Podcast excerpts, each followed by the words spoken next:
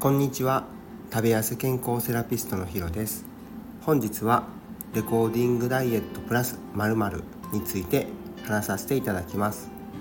このチャンネルは理学療法士歴20年の医療の知識と自分自身が何度もダイエットに失敗して1年で1 2キロ痩せてキープしている経験をもとに健康的に食べて痩せられる方法を発信しています。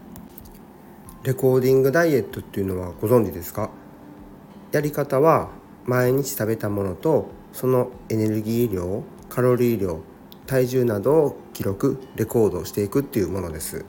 自分自身が1日にどれだけ、まあ、食べ物を食べてるかっていうのをこう客観的に確認して肥満につながる食生活をこう改善していけるようにするっていう考えのダイエット方法です。食べ物を記録して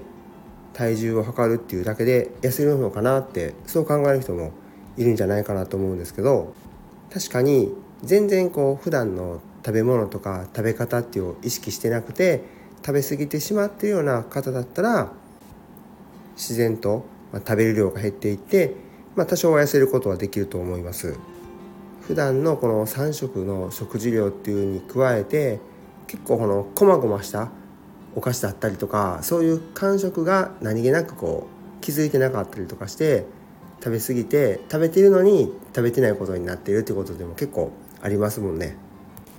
今は無料のダイエットアプリもいっぱいあって日々の食事だったりとか運動量とか体重とかを記録していくっていうことですごく便利になってきてますよね。ただその部分だけだったらダイエットっていうのがちょっとこううまくいきにくいのかなっていうのは思います。よりよくレコーディングダイエットをするためにはどうして太ってしまうかっていうことに気づいて対策をしていくっていうことが大切だと思います。食べているものとかそのトータルカロリーとか日々の体重っていうだけじゃなくて日々の睡眠時間やストレスの状態であったりとか体の疲労具合とかどんな時に食べ過ぎてしまったりどんな時に食べれてないとかおやつとかもちゃんとこうやめておこうって我慢できたり我慢できずにバッとこう食べてしまうとかそういう状況をしっかり記録していくっていうことがこのダイエットのやり方の中でのポイントっていうふうになるなるんですね。だから体重を測ったり記録していくっていうこと自体がストレスになっても良くないですし逆にそのカロリーだったりその1日に必要な栄養素っていうのをその数値が満たせないとか超えてしまうとかそこに意識が向きすぎてしまって逆にそこにこう踊らされてしまうっていうのも避けていきたい部分だと思うんですね。だから記録するっていうことだけじゃなくて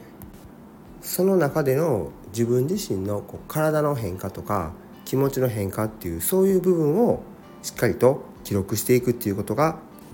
重要なのでそこを意識して実践してみてもらったらいいと思います。自分自身も太ってた時にやってみたことはあるんですけど一時的だったんで痩せたっていうのはあるんですけど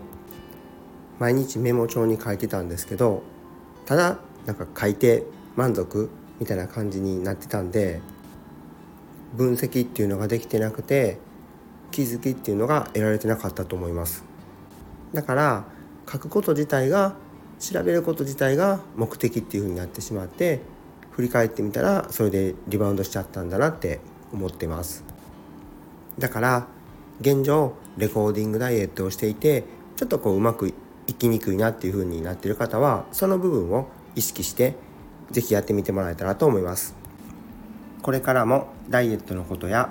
健康について配信を行っていきますので面白かったらいいねためになったと思ったらフォロー質問があればコメントいただけると嬉しいです。それでは今日はこれで失礼します。また明日。